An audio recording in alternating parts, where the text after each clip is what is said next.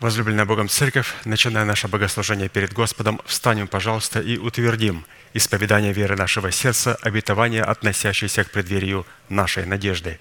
Да воцарится воскресение Христова в наших телах. Аминь. Пожалуйста, будем петь псалом.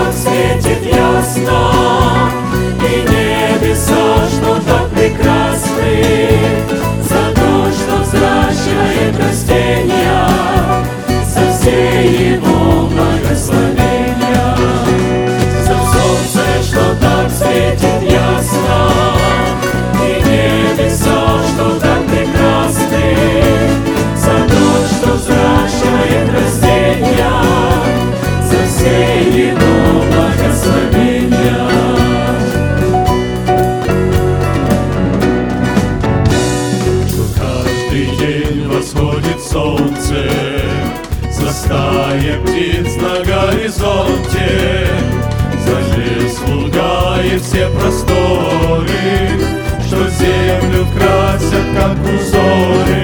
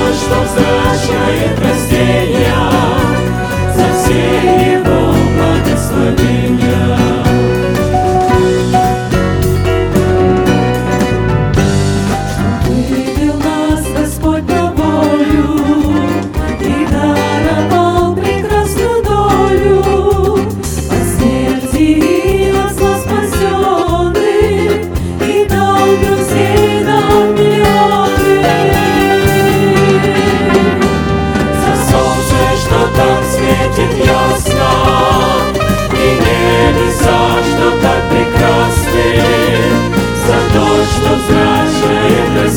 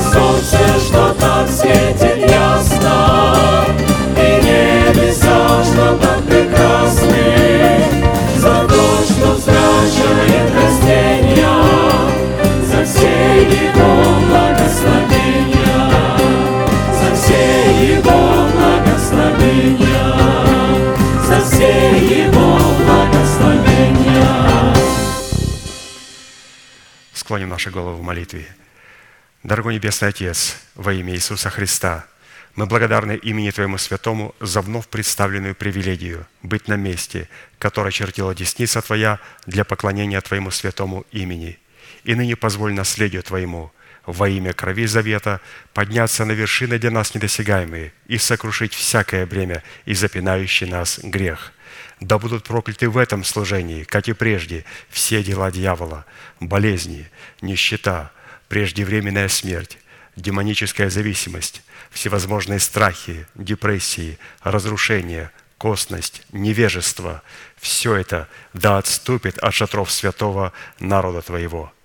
И ныне встань, Господи, на место покоя Твоего Ты и ковчег могущества Твоего, и да облекутся святые Твои спасением Твоим, и да возрадуются пред лицом Твоим. Дай нам больше от Духа Твоего, пропитай нас Духом Твоим святым, позволь нам найти светлое лицо Твое. Мы благодарим Тебя, что это служение представлено апостолом Аркадием в Твои божественные руки, и мы молим Тебя. Продолжай вести его рукой сильную и превознесенную. Великий Бог, Отец и Дух Святой. Аминь. Будьте благословены, пожалуйста, садитесь.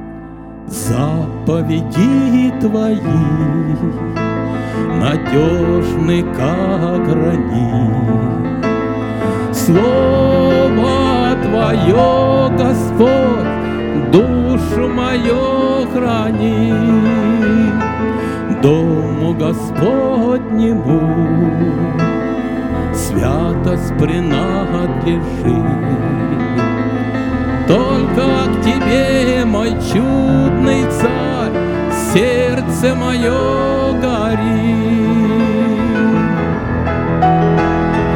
Волны могучие голосом сильным шумят и пенятся, Все сокрушая, преодолевая, Чтоб с берегом встретиться. Но несравненно сильнее потоков и шума всех морей.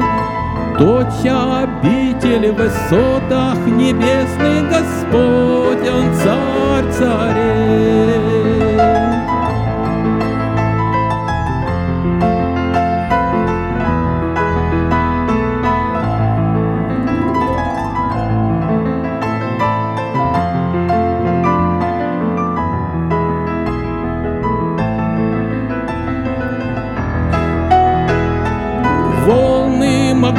Могучие голосом сильным шумят и пенятся, Все сокрушая, преодолевая, Чтоб с берегом встретиться. Но несравненно сильнее потоков и шума всех морей.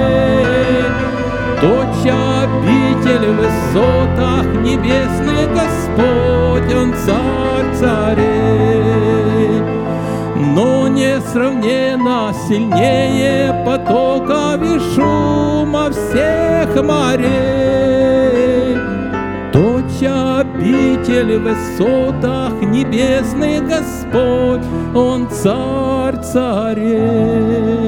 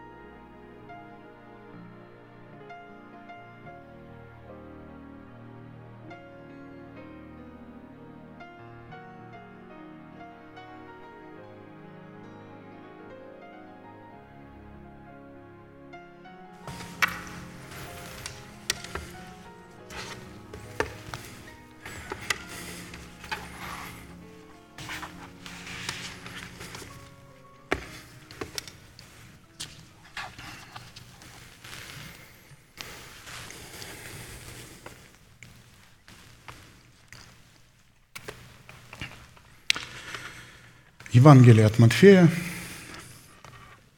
5 глава, 45 и 48 стихи. «Да будете сынами Отца вашего Небесного, ибо Он повелевает солнцу своему восходить над злыми и добрыми и посылает дождь на праведных и на неправедных. Итак, будьте совершенны, как совершен Отец ваш Небесный. Призванные к совершенству. Этот призыв – это повеление Христа для многих людей, пришедших к Богу, в их сознании является устрашающим. Потому что человек никак не может позволить в своем плотском уме согласиться с тем, что человек во плоти может быть совершенным так, как совершен Небесный Отец. В основном религия в своей сущности достигает праведности, стремится быть святой и праведной за счет каких-либо так называемых богоугодных и добрых в ее понимании дел. И чем больше люди, находясь в таком религиозном плену, творят так называемые добрые дела, тем дальше и дальше они уходят от совершенства, которым обладает Небесный Отец. Всем известно, что маленький ребенок при своем рождении получает все свойства и генетику своих родителей. С течением времени, когда ребенок возрастает, все эти свойства постепенно начинают раскрываться в нем.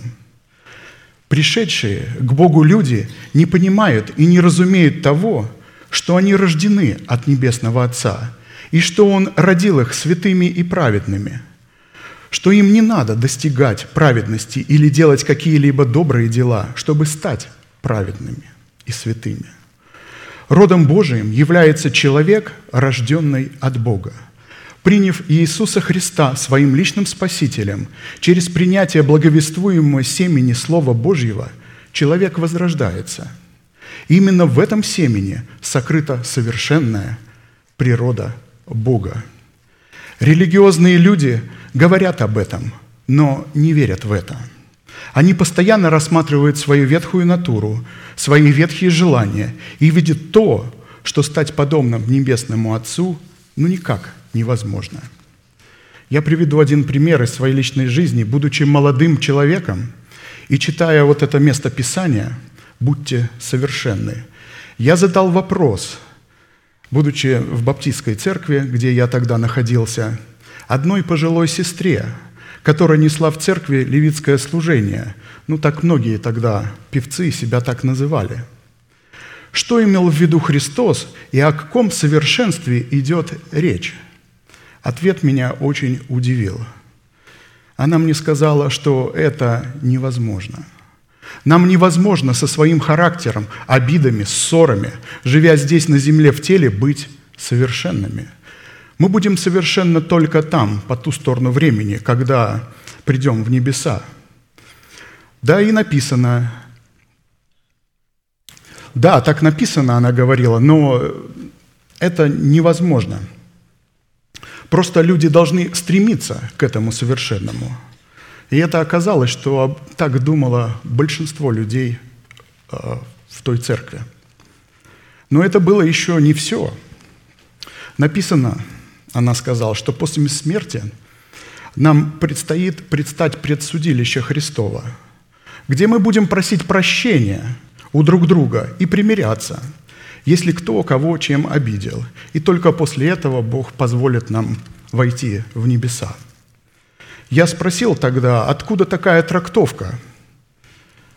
Когда получил ответ, ну, так братья собрались и рассудили – именно в такой вот форме. Вот это и есть выбросы человеческого интеллекта при попытке трактовать Писание. И такая трактовка не имеет никакого отношения к истине Писания и является ложной твердыней, как мы слышали в воскресенье. Пастор показывал нам ложные твердыни. И позвольте мне прочитать. Ложные твердыни состоят в том, что многие святые в силу своих взаимоотношений друг с другом уловлены в, комка, в капкан и ловушку лукавого из-за неумения прощать друг друга до захода солнца.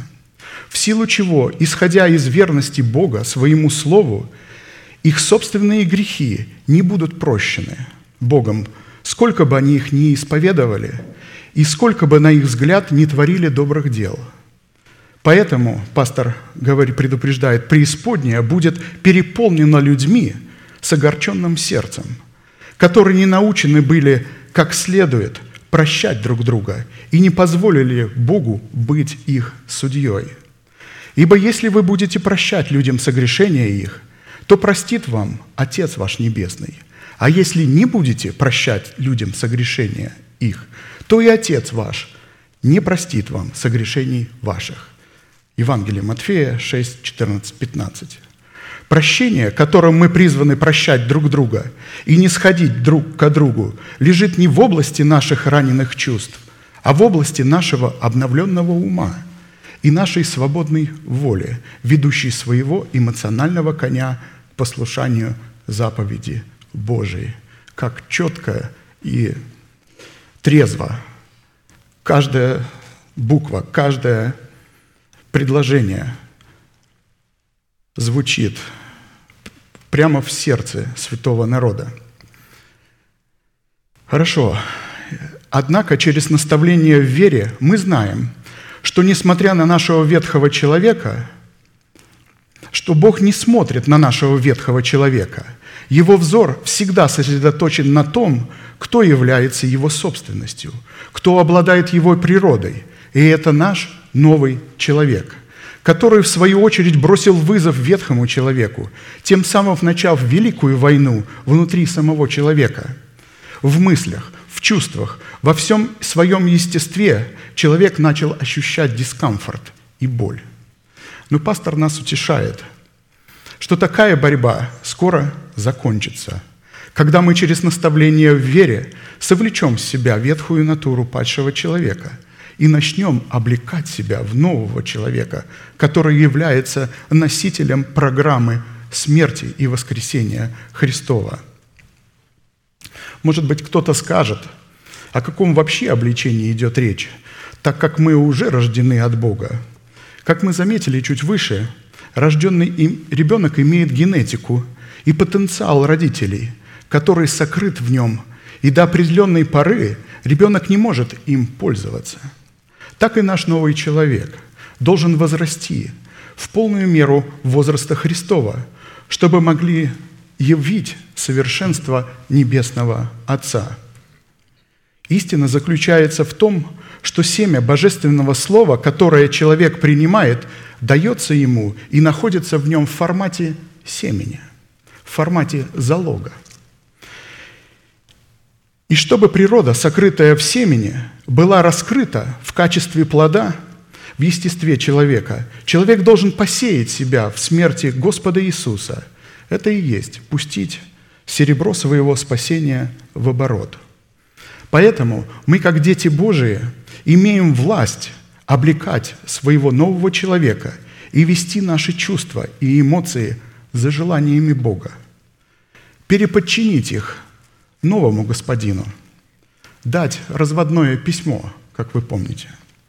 Как написано, чтобы нам называться и быть детьми Божьими. И еще, у совершенных чувства навыкам приучены к развлечению добра и зла – у человека, который является Детем Божиим, будут проявляться пожелания Божии. Он будет желать исполнить желание Бога. Авраам – отец верующих, рожденных от него по духу, а не по крови. Поэтому не стоит искать желания Бога в своих чувствах и эмоциях. Их там просто нет. Они находятся в духе, в информации, которую мы слышим – Погрузить себя в смерть Христа человек может только подчинив себя определенной дисциплине, сокрытой в истине учения Иисуса Христа, пришедшего во плоти. То есть человек должен уразуметь и согласиться стать учеником, войти сквозь тесные врата, оставить свой багаж, свои собственные мысли и войти в эти врата. И поэтому я прочитаю предложение, которое разделяет христиан на два лагеря. Поэтому обетованная заповедь «Будьте совершенны, как совершен Отец ваш Небесный» является наследием святых всех времен и поколений. И адресована эта заповедь Христом сугубо своим ученикам. А почему люди – не признающие над собой власти человека, посланного Богом, к наследию этой заповеди никакого отношения не имеют и не могут иметь. Так как только почва сердца ученика приготовлена принимать семя насаждаемого слова и взращивать это семя, чтобы явить свои полномочия в плоде правды, выраженном в правосудии. Итак, как истинные ученики – чтобы соответствовать совершенству нашего Небесного Отца, мы продолжим рассматривать путь, ведущий нас к совершенству, представленный нашим пастором Аркадием в серии проповедей, призванные к совершенству. Мы остановились на назначении праведности Божией в сердце человека. Какие цели призвано представлять праведность Божия, пребывающая в нашем сердце? А в частности на том, что назначение праведности сердца э, в нашем сердце, принятой нами в разбитых скрижалях завета и утвержденных в новых скрижалях, призваны дать Богу возможность не законом даровать нам обетование быть наследниками мира, но праведностью веры, подобно тому, как это Он даровал Аврааму и семени его. Римлянам 4.13. «Ибо не законом даровано Аврааму или семени его обетование быть наследником мира, но праведностью веры». Мы отметили, что наследие мира, пребывающего в сердце человека, это сокровищница нашей надежды в Боге, содержащая в себе совокупность всех обетований Божиих, которые являются целью праведности. Когда мы получаем оправдание, то теперь цель нашего оправдания состоит в том, чтобы мы, как праведные люди, творили правду. Творить правду – это идти к миру – чтобы обратить на себя благоволение Бога и заключить с Ним завет мира. Таким образом, именно праведность посредством мира Божьего, содержащегося в завете мира, может и призвана соблюдать наши сердца и помышления во Христе Иисусе. Филиппийцам 4, 6, 7. «Не заботьтесь ни о чем – но всегда в молитве и прошении с благодарением открывайте свои желания пред Богом. И мир Божий, который превыше всякого ума, соблюдет сердца ваши и помышления ваши во Христе Иисусе. Если этого не произойдет, то наши помышления будут в деньгах, в помазании, в дарах духовных, в изгнании бесов, во всяких благословениях.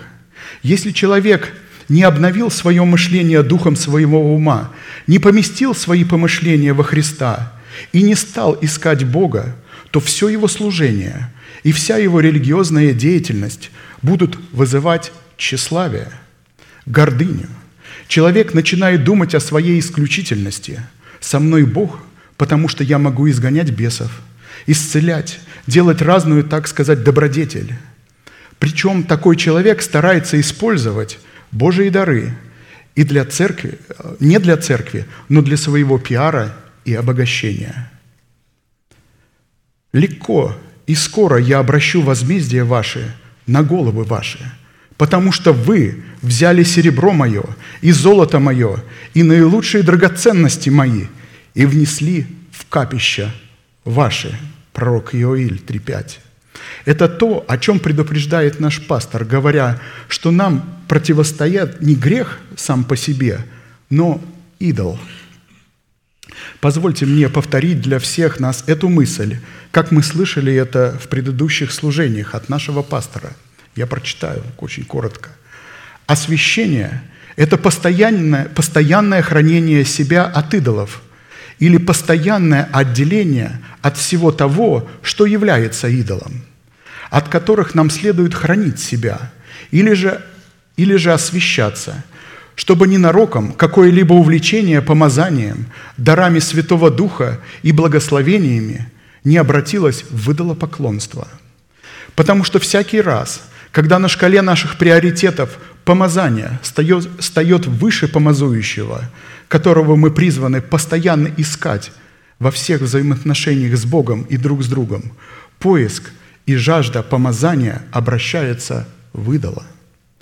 Равно и когда поиск даров Святого Духа на шкале наших приоритетов становится выше жажды вождения Святым Духом, поиск даров Святого Духа обращается в идола.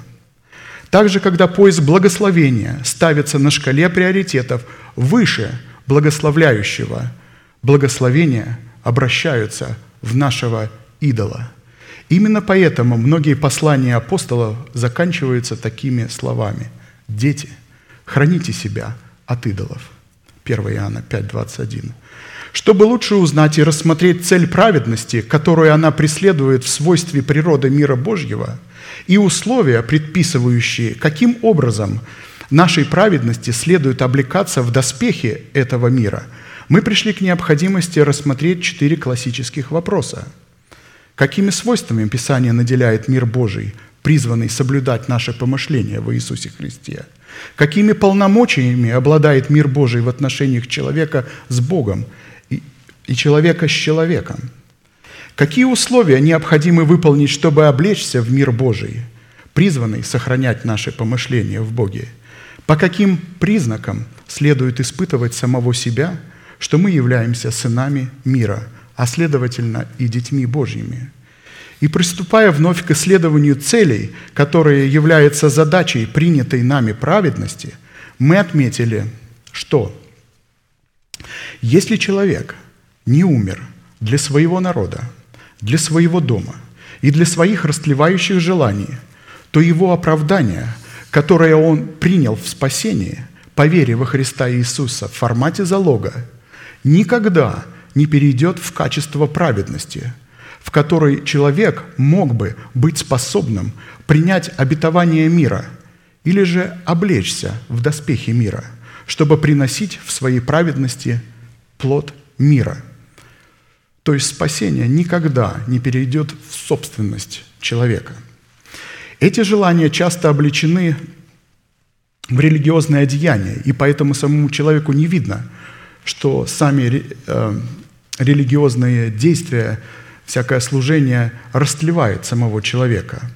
А следовательно, у таких людей будет восхищено обетование мира, дающее, им право быть наречены сынами Божьими – книге Откровения написано «Берегитесь, чтобы кто не восхитил венца вашего. Блажены миротворцы, ибо они будут наречены сынами Божьими». Матфея 5.9.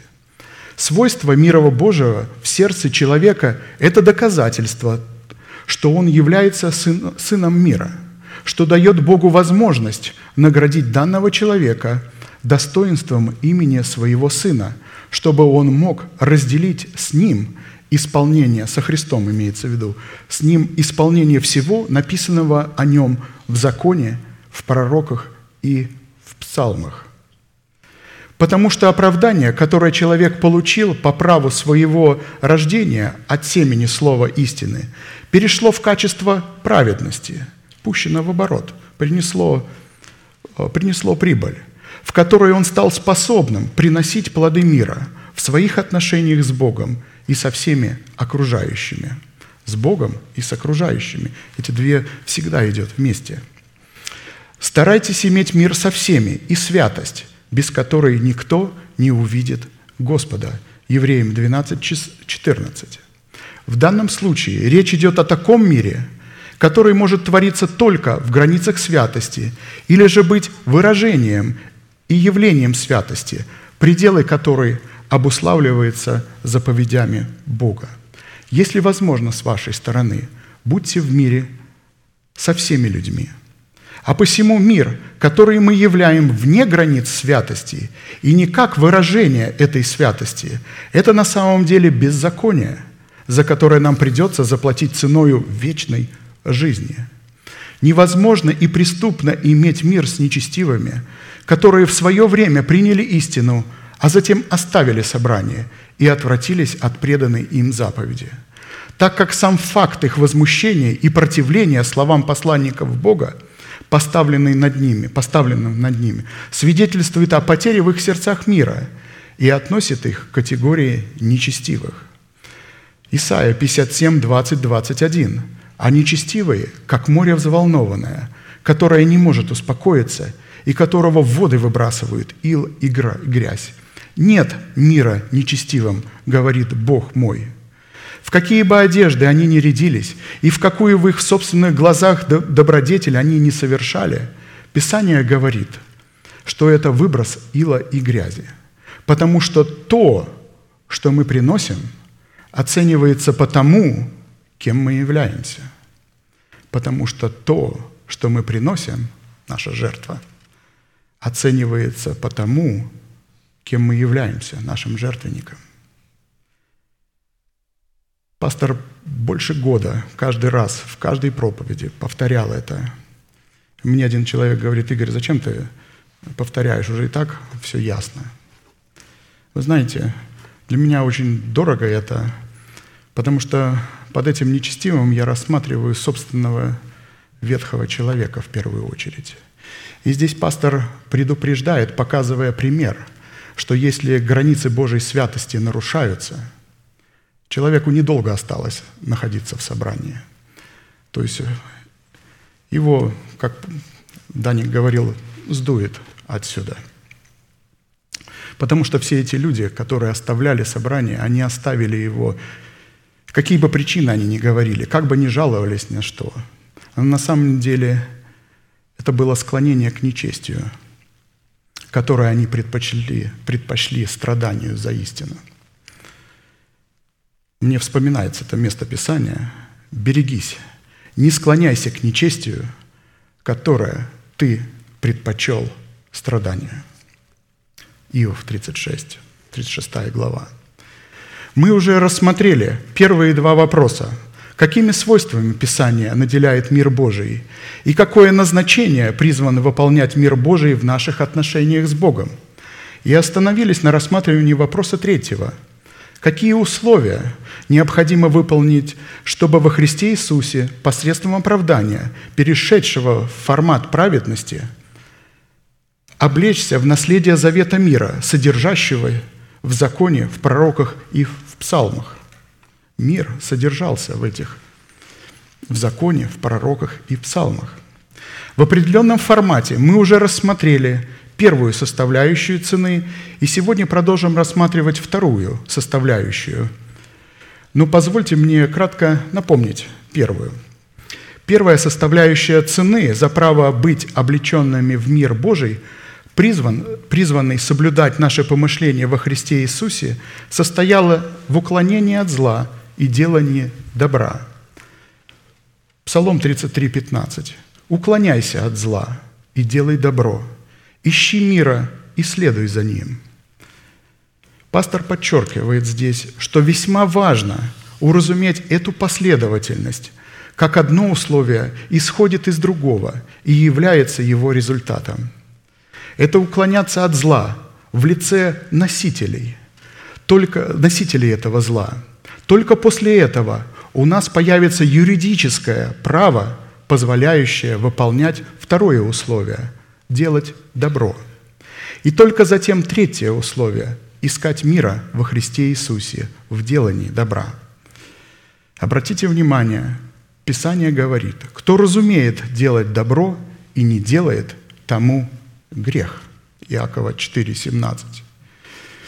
«Ибо мы Его творение, созданы на добрые дела, которые Бог предназначил нам исполнять». Вторая составляющая цены за право быть облеченными в мир Божий, призванные соблюдать наши помышления во Христе Иисусе, на которой мы остановились, это выполнение условий за право иметь головной убор из вессона – покрывающий нашу голову, с прикрепленным к нему голубым шнуром, полированной дощечки из чистого золота, с вырезанной на ней, как на печати, надписи «Святыня Господня». И сделай полированную дощечку из чистого золота и вырежь на ней, как вырезывает на печати, «Святыня Господня». И прикрепи ее шнуром голубого цвета к кидару – так, что она была на передней стороне Кидара. Здесь. «И будет она на челе Аароновом, и понесет на себе Аарон недостатки приношений, посвящаемых от сынов Израилевых, и всех даров ими приносимых, и будет она непрестанно на челе его для благоволения Господне к ним. Сделай сынам Аароновым головные повязки, сделай им для славы и благолепия – и облеки в них Арона, брата твоего, и сынов его с ним, и помажь их, и наполни руки их, посвяти их, и они будут священниками мне». Только после того, как человек из рона Аронова будет иметь вот такое покрывало из вессона с диадемой святыни, только тогда он может быть помазанным, посвященным в священники и сможет приступать к Богу. Речь идет о нас всех. «И да будут они на Ароне», а про нашего нового человека я имею в виду, И да будут они на Аароне и на сынах его, когда будут они входить в скинию собрания, или приступать к жертвеннику для служения во святилище, чтобы им не навести на себя греха и не умереть. Это устав вечный для него и для потомков его по нем. Вы царственное священство, народ святой, люди, взятые в удел. Вечный, он и сегодня имеет значение – разумеется, только в другом виде, в другом образе, вечный для царей и священников Богу. Только им дано право разуметь этот устав.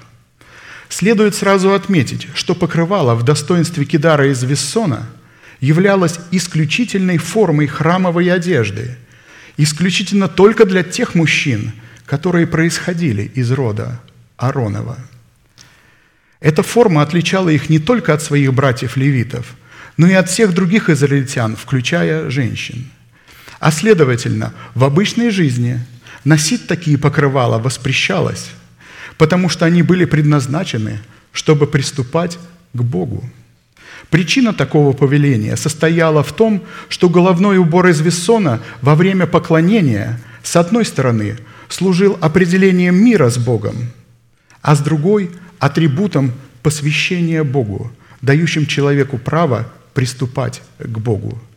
А посему войти в присутствие Бога без головного кидара, выполненного из весона, означает навести на себя смертельный грех или же навлечь на себя вину, которую невозможно будет обновить покаянием.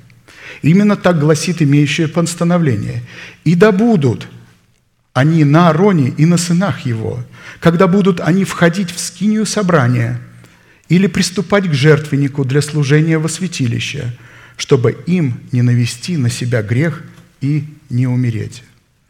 В данном случае фраза «чтобы им не навести на себя грех и не умереть» говорит о сознательном и волевом противлении воли Божией – выраженный в имеющейся постановлении, которое приравнивается к сознательному и волевому противлению павшего Херувима, за которое невозможно обновлять покаянием. Противиться словам человека Божия в угоду скрытых плотских желаний, гордыни и тщеславия. Чтобы представлять власть Бога в брачном союзе Христа и Церкви, Христос, как муж – имеющий жену, не должен покрывать своей головы, потому что он является славой Бога. А посему отсутствие головного убора из вессона во время поклонения призвано происходить в духе посвященного Богу человека постоянно. Это со стороны человека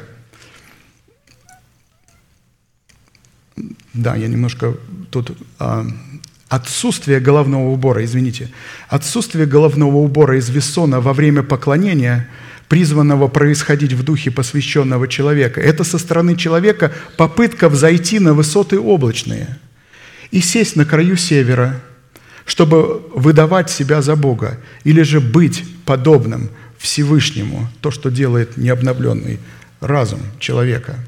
Как раз это и и пытался сделать Херувим, осеняющий, взять это покрывало, чтобы быть подобным Богу.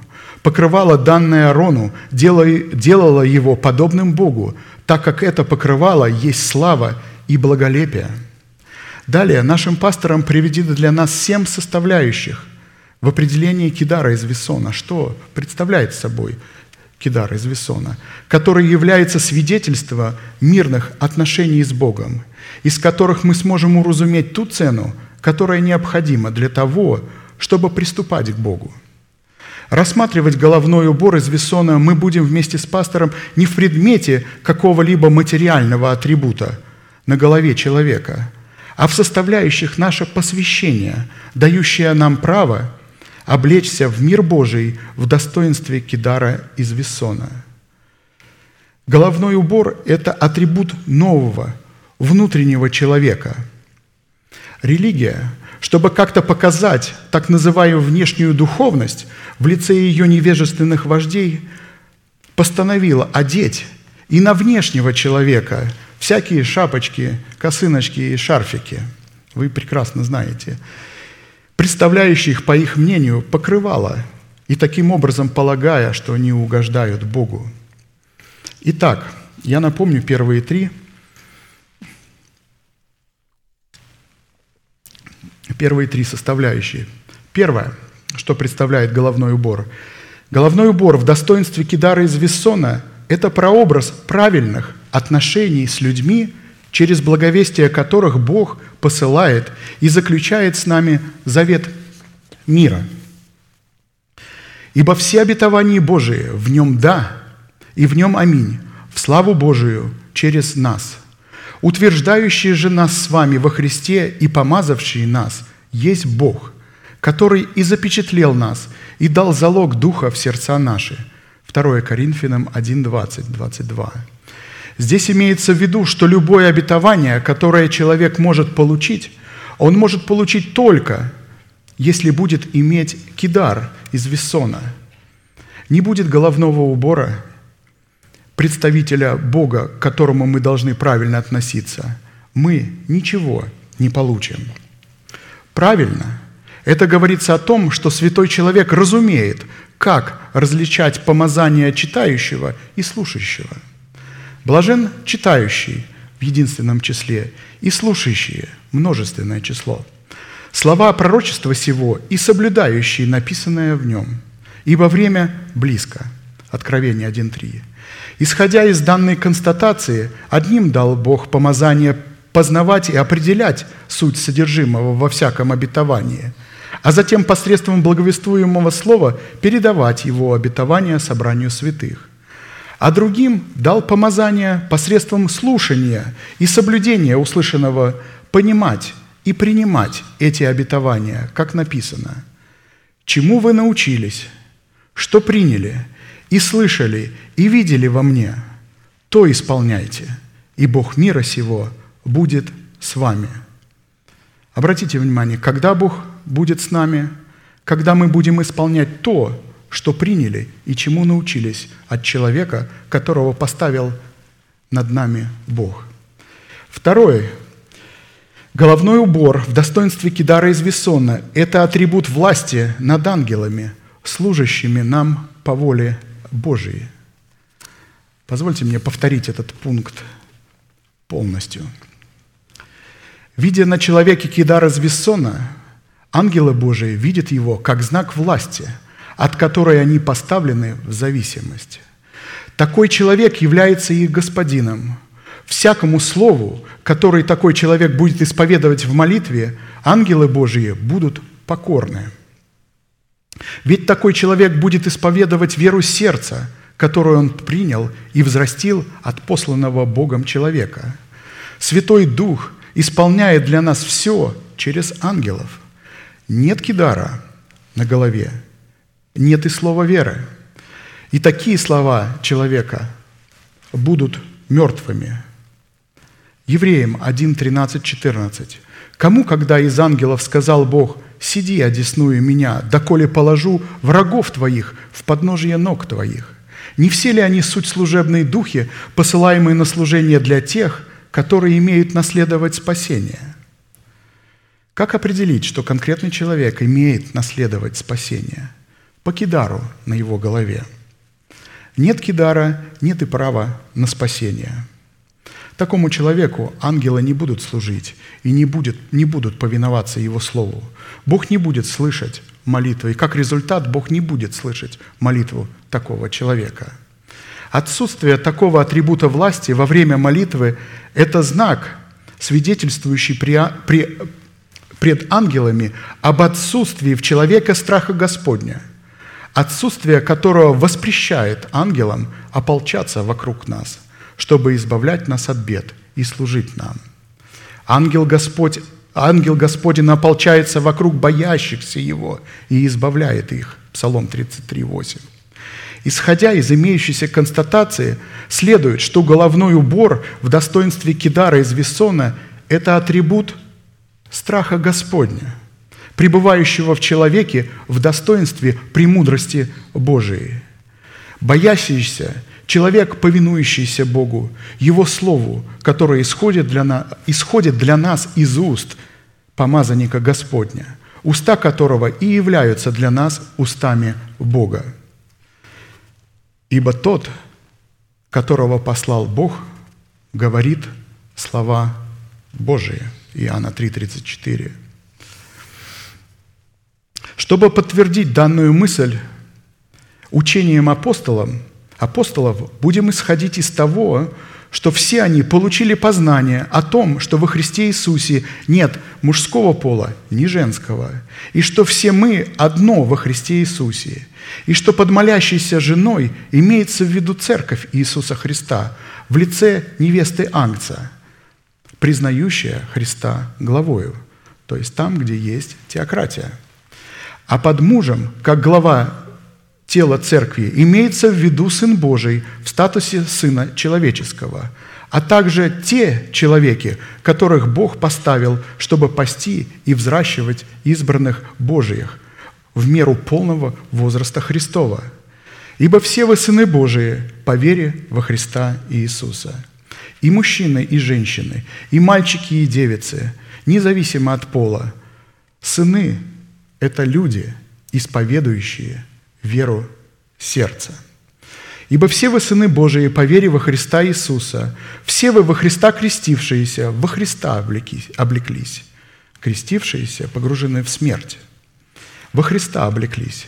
Нет уже ни иудея, ни раба, ни свободного, ни мужского пола, ни женского, ибо все вы одно во Христе Иисусе. Если же вы Христовы, то вы семя Авраамова и по обетованию наследники. Галатам 3, 26, 29. Мы не имеем права толковать какое-нибудь изречение в Писании в отрыве от других изречений. Теперь пастор обращает здесь наше внимание к другому изречению того же апостола, но только в другом его послании, которое могло бы подтвердить эту мысль.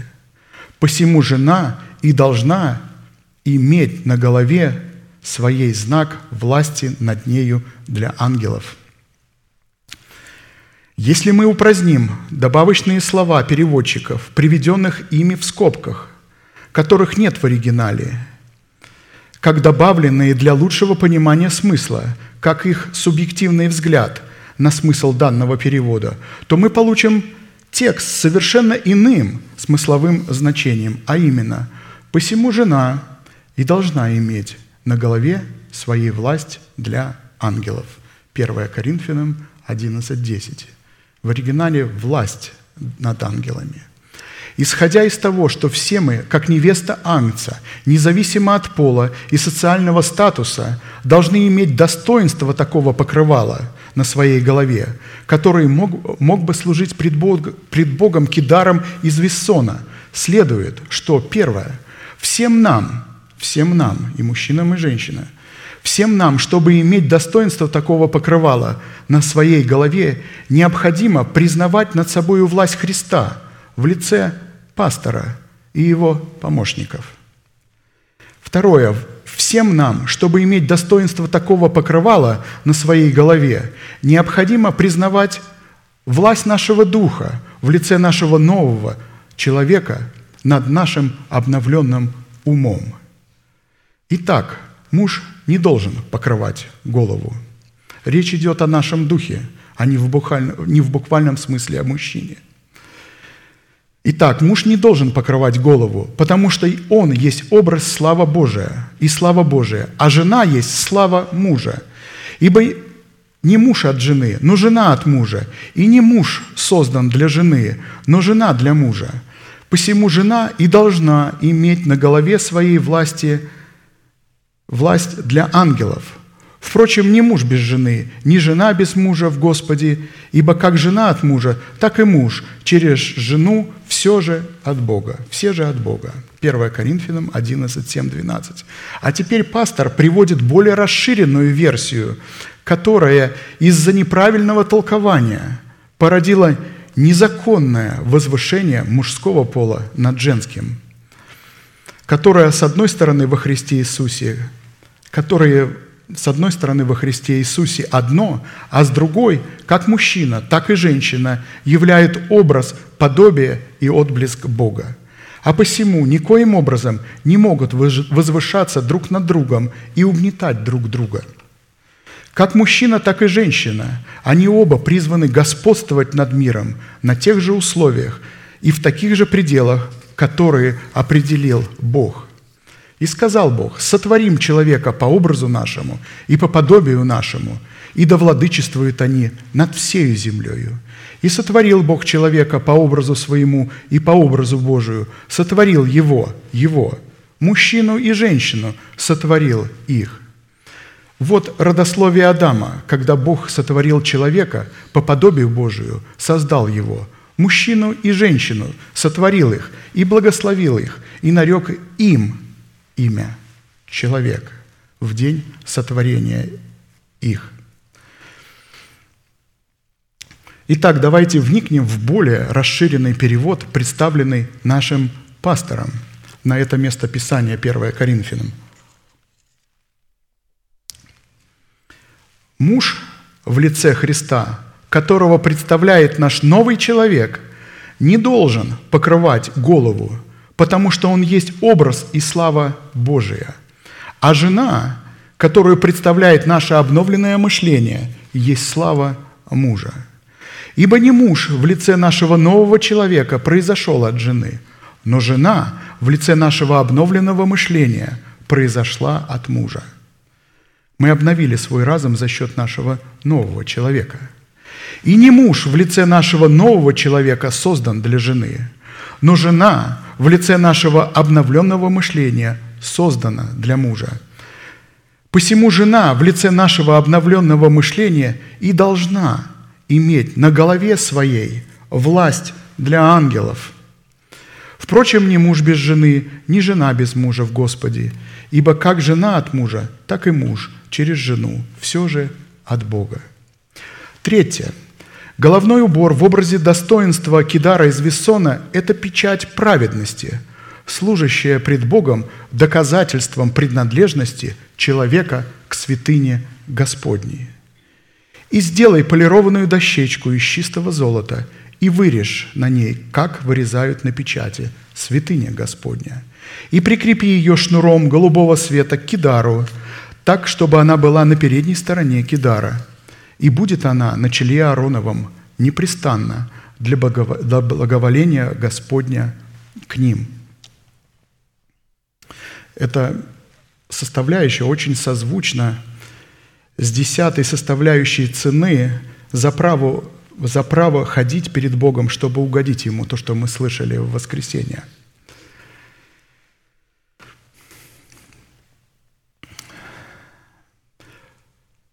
И будет она на челе Аароновом непрестанно для благоволения Господня к ним.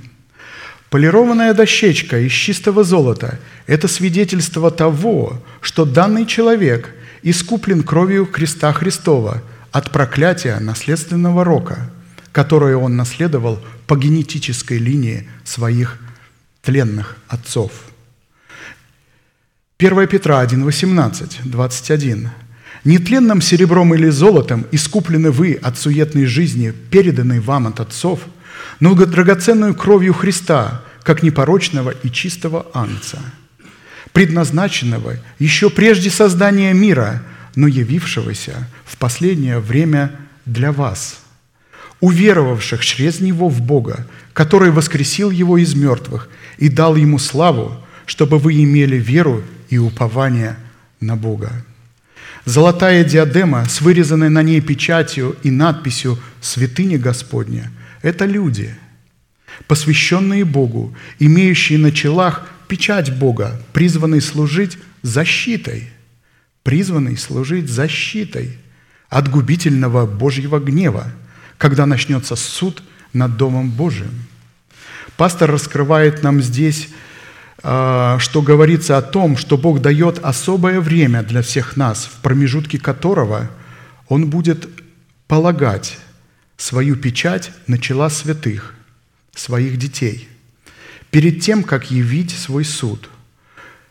И Бог посылает для этой цели человека, в льняной одежде, имеющего при себе прибор песца, который будет измерять этим прибором нас и наше поклонение.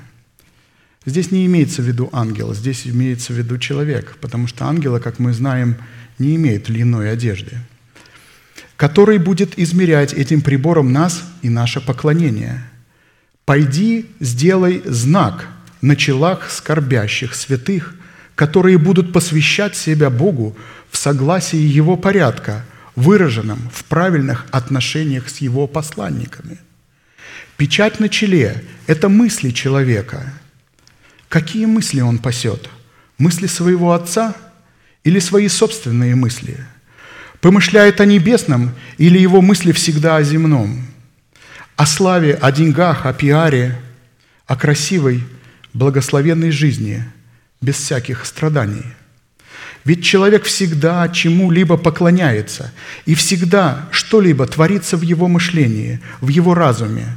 Ведь так написано, какие мысли в душе человека, таков и он. Если человек откажется принимать носителя божественной информации, то он обязательно примет духа обольщения, который есть носитель обольстительной информации, целью которой будет убить человека – эта информация убьет человека. Каким образом? Она возбудит в нем желание добродетели, всякой религиозной деятельности для собственного пиара и призывая человека такого сеять не в дух, а в плоть. И такую власть духу, обольщения, человек передает сам, когда отказывается принимать кидар из весона, на котором будет помещена золотая диадема, знак на свое чело – такой человек не скорбит о всей мерзости, происходящей в Иерусалиме. Он отказывается разуметь эту скорбь креста, потому что отвергает человека, посланного Богом, говоря, «У меня есть своя голова». И призвал он человека, одетого в льняную одежду, у которого при поясе прибор песца. И сказал ему Господь, «Пойди посреди города, посреди Иерусалима». Среди Иерусалима здесь имеется в виду среди людей, которые не просто избранные, но те люди, которые уже получили спасение, люди, которые претендуют на Царство Небесное, люди, которые называют себя невестой. Пойди посреди города, посреди Иерусалима, и на челах людей скорбящих, воздыхающих о всех мерзостях, совершающихся среди него, сделай знак, печать.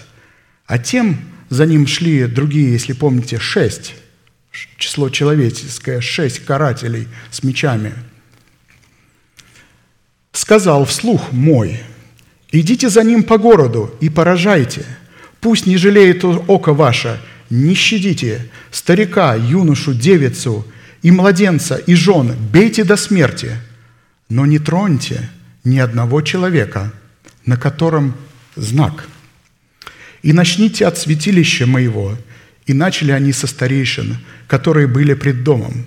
И сказал им, оскверните дом, и наполните дворы убитыми, и выйдите. И вышли, и стали убивать в городе. Езекиль 9, 1, 7. И пастор говорит, такими людьми наполнены сегодня церкви.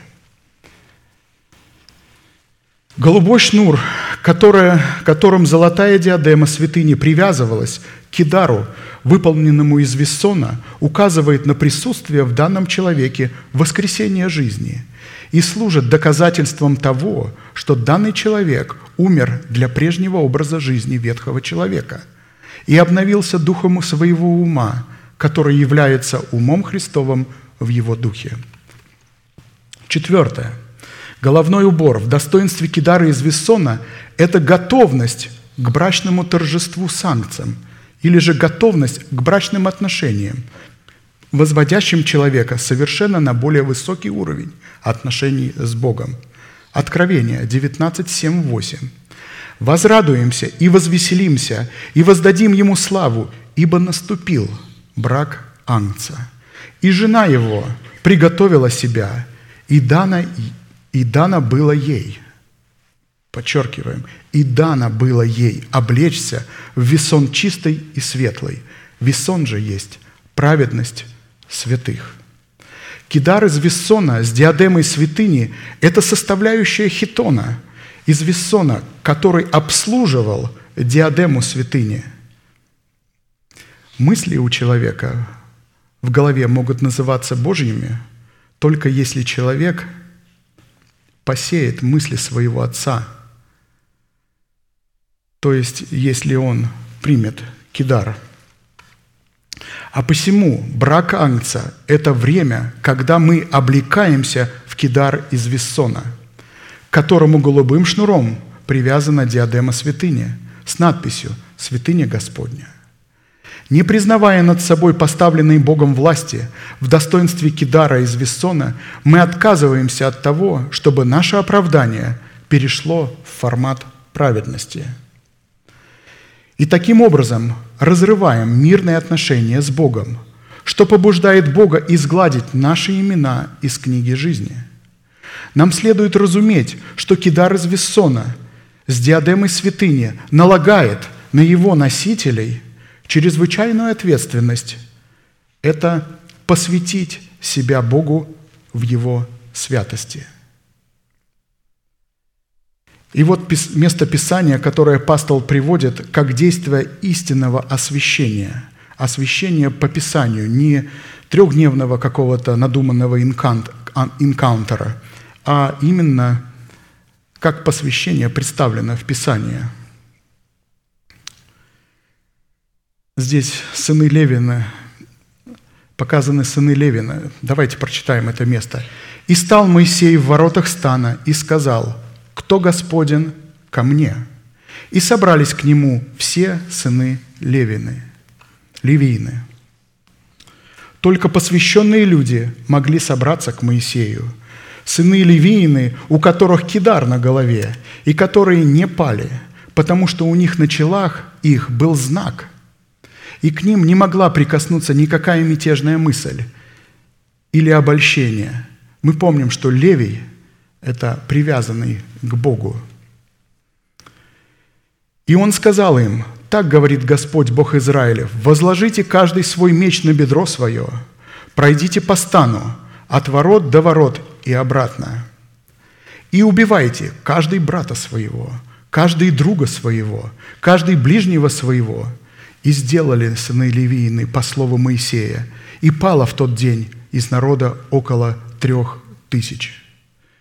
В другом месте Писания написано, что все те, кто при, прилепился к Ваал-Фигору, не всех подряд, а только тех, кто впал, выдало поклонство.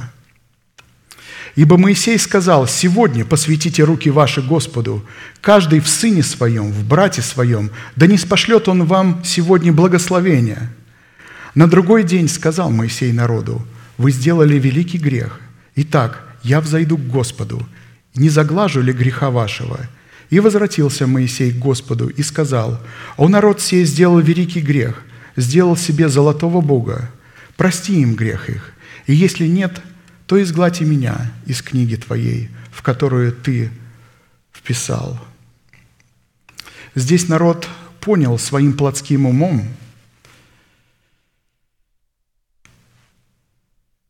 который ум человеческий не может думать о чем-либо другом, но только о земных вещах. Он не может помышлять о небесном.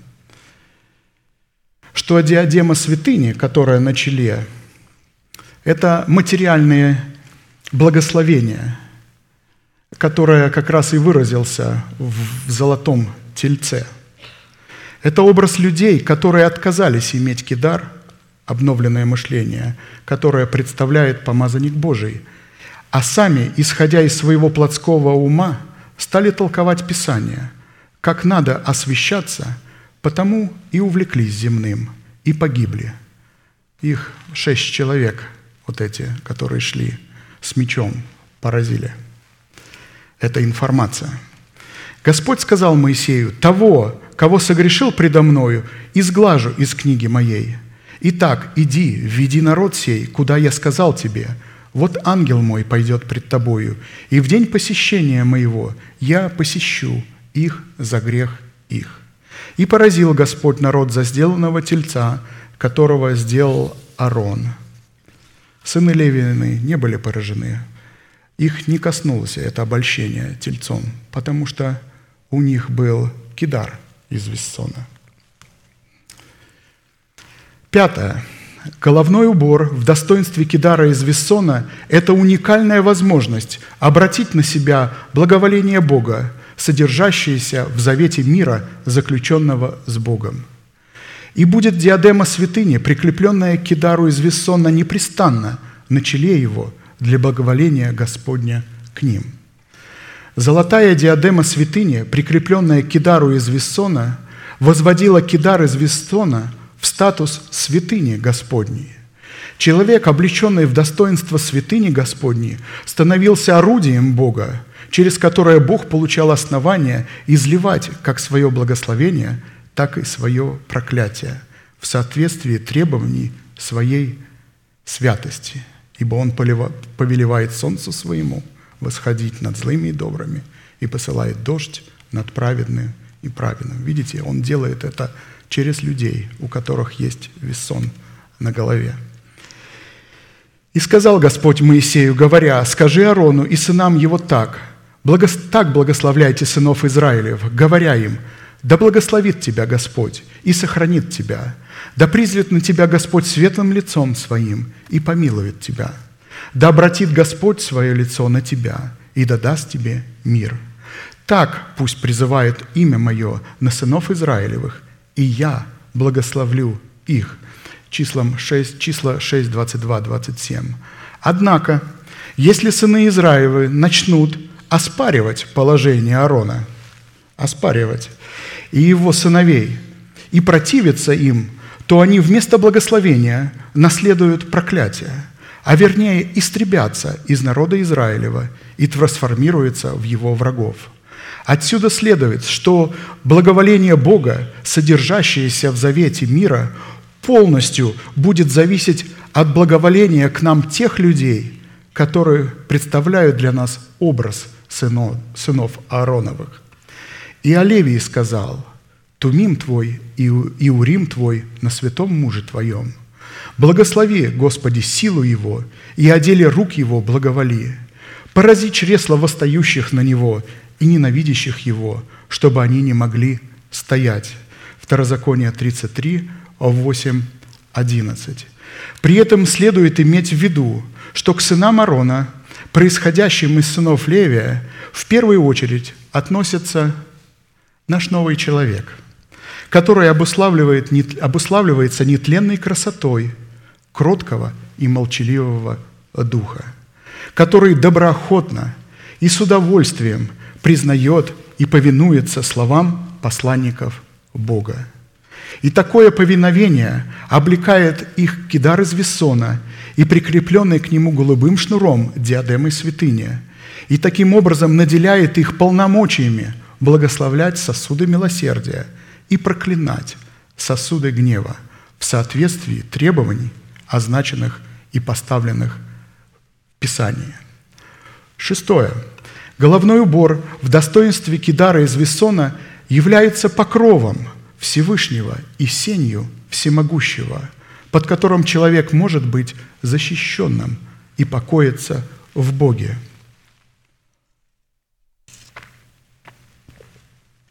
Псалом 90. «Живущий под кровом Всевышнего, под сенью Всемогущего покоится». Говорит Господу, прибежище мое, говорит, говорит Господу, прибежище мое и защита моя, Бог мой, на которого я уповаю. Он избавит тебя от сети ловца, от гибельной язвы, перьями своими осенит тебя, и под крыльями его будешь безопасен. Щит и ограждение – истина его. Не убоишься ужасов ночи, стрелы, летящие днем – язвы, ходящие во мраке, заразы, опустошающие в полдень. Падут подле тебя тысяча, и десятки тысяч одесную тебе, но к тебе не приблизятся. Только смотреть очами будешь своими и видеть возмездие нечестивым, ибо ты сказал, Господь – упование мое. Всевышнего избрал ты прибежищем твоим – не приключится к тебе зло, и язва не приблизится к жилищу твоему, ибо ангелам своим заповедает от тебя, охранят тебя на всех путях твоих. На руках понесут тебя, да не приткнешься о камень ногою твоею. На аспида и Василиска наступишь, попирать будешь льва и дракона. За то, что он возлюбил меня, избавлю его, защищу его, потому что он познал имя мое, воззовет ко мне, и я услышу его. С ним я в скорби, избавлю его и прославлю его. Долготою дней насыщу его и явлю ему спасение мое. Учитывая, что число шесть – это число человеческое, то в шестой составляющей приводится весь свод благоволения Божия в ответ на наличие головного убора в образе Кидара из Виссона. А посему человек, который покоится под тенью Всевышнего, у которого прибежищем и защитой является упование на Бога, выполнил условия в принятии на своему голову Кидара из Виссона, чтобы вступить в завет мира – и тогда такой человек обращает на себя благоволение Бога в таких составляющих. Бог избавит его от сети ловца и гибельной язвы. Бог осенит его перьями своими, и под крыльями Бога он будет безопасен. Истина Божия будет щитом и ограждением его. Он избрал Всевышнего прибежищем своим. Не приключится ему зло. Язва не приблизится к жилищу его – Ангелы будут охранять его на всех путях его. Ангелы на руках понесут его. Власть над ангелами. Помните этот пункт? Он не приткнется о камень ногою твоею, своею. Он наступит на аспида и Василиска. Он будет попирать льва и дракона. Он воззовет к Богу, и Бог услышит его. Бог будет с ним в скорби его. Бог избавит его от скорбей его и прославит его – Бог насытит его долготою дней.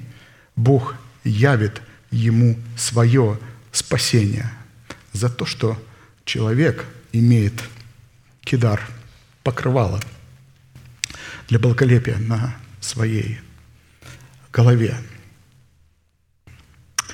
Седьмое, последнее, и мы будем молиться – Головной убор в достоинстве кидара из Виссона является предметом славы и благолепия, необходимым для помазания посвящаемого человеку в священнике Богу. Сделай сынам Ароновым головные повязки для славы и благолепия, и облеки в них Арона, брата его, и сынов его с ним, и помажь их, и наполни руки их, и посвяти их, и они будут священниками мне». Исход 28, 40, 41. Для помазания, посвящающего в нас в священство, необходимо иметь на себе кидар из Вессона.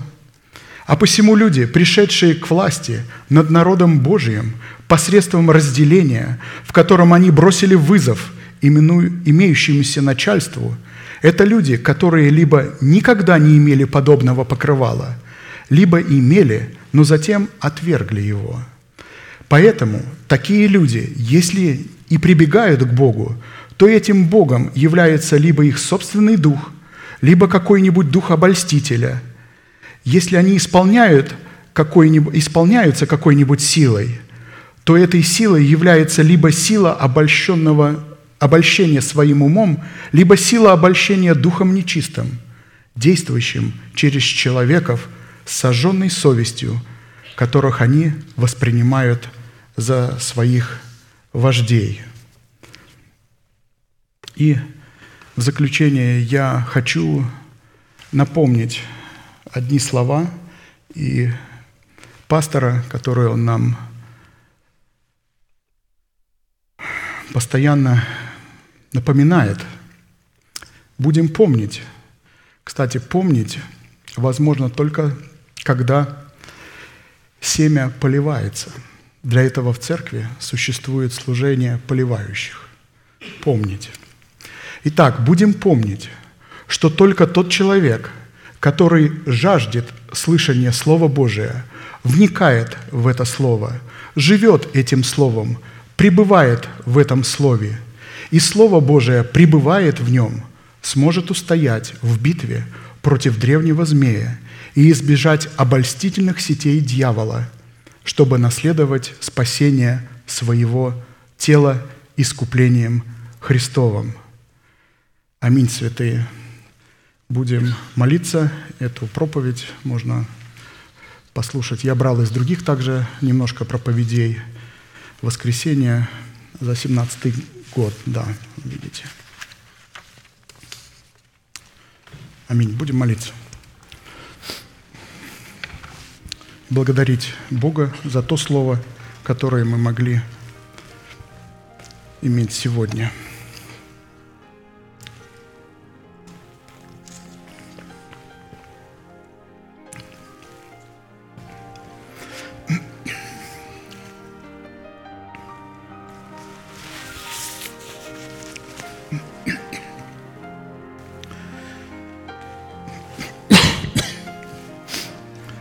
Отец наш Небесный,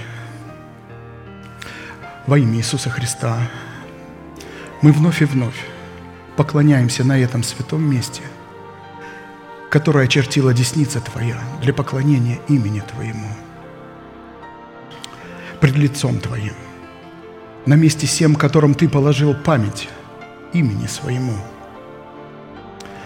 Эта память сокрыта в наших сердцах – и сколько бы раз враг не посягал на нее, ты являл могущество Твоего Слова на месте всем, предавая нашего врага позору и сокрушая все его твердыни.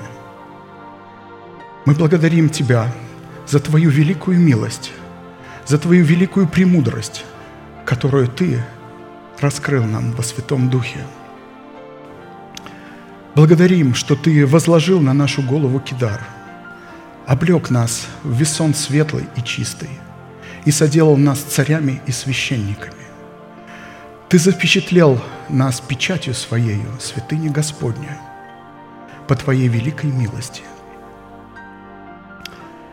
Ты, учи, ну, ты научил нас рассуждать и размышлять над Твоим Словом и пасти мысли нашего Отца, как некогда Давид – пас стада своего Отца. Ты по слову своему вложил в наши сердца свой страх, который есть Твоя премудрость. Ибо мудрость, сходящая свыше, во-первых, чиста, потом мирна, скромна, послушлива. Она не бесчинствует, не ищет своего. Она признает чин, Твою власть, она полна милосердия и добрых плодов, беспристрастна и нелицемерна. Плод же правды в мире сеется только у тех, которые хранят мир. Благодарим Тебя за обетование мира, обетование которого мы обрели в новых скрижалях завета. Ты учишь нас сохранять его в наших сердцах, стоять на страже того, чтобы не повреждать принятого нами слова в году собственных желаний плоти. Ты учишь избирать нас, избирать этот путь подвига, наступать на свои страсти и похоти, чтобы владеть собою и исполняться Твоим Святым Духом, который стал для нас нового человека, для нашего нового человека новым вином. Как написано, не упивайтесь вином, но исполняйтесь Духом. Чтобы мы не упивались, не наслаждались земной, необузданной эмоциональной сферой нашей души, а исходили от чувствований, которые во Христе. Как написано, ибо в вас должны быть те же чувствования, какие во Христе Иисусе. Благодарим Тебя за смерть Сына Твоего, где Ты сокрыл нас от нашего врага, и мы носим мертвость Сына Твоего в наших телах, чтобы и жизнь Твоя раскрылась в наших смертных телах. Да воцарится воскресение Христова в наших телах. Мы благодарим Тебя за Твой божественный порядок, за всех служителей Твоих, которые ревностно трудятся для церкви, за всех молитвенников, за лидеров ячеек, за предверников, музыкантов, операторов, за всех святых. Но наипаче мы благодарим Тебя и молим Тебя за нашего дорогого пастора Аркадия, чтобы Твоя, Господь, милость благо поспешила к его скорому исцелению и восстановлению. Благодарим Тебя за то слово, которое мы слышим, которое Ты нас утешаешь и наставляешь, чтобы наша надежда и упование на Тебя, на Твое Слово все более и более возрастали в наших сердцах, чтобы мы угождали Тебе в хождении нашем пред Тобою. Благодарим Тебя и поклоняемся пред Тобою, наш любящий Бог, Отец, Сын и Дух Святой. Аминь. Отче наш, сущий на небесах, да святится имя Твое, да придет Царствие Твое, да будет воля Твоя и на земле, как и на небе. Хлеб наш насущный, подавай нам на каждый день, и прости нам долги наши, как и мы прощаем должникам нашим. И не веди нас во искушение, но избавь нас от лукавого. Ибо Твое есть царство и сила и слава во веки. Аминь.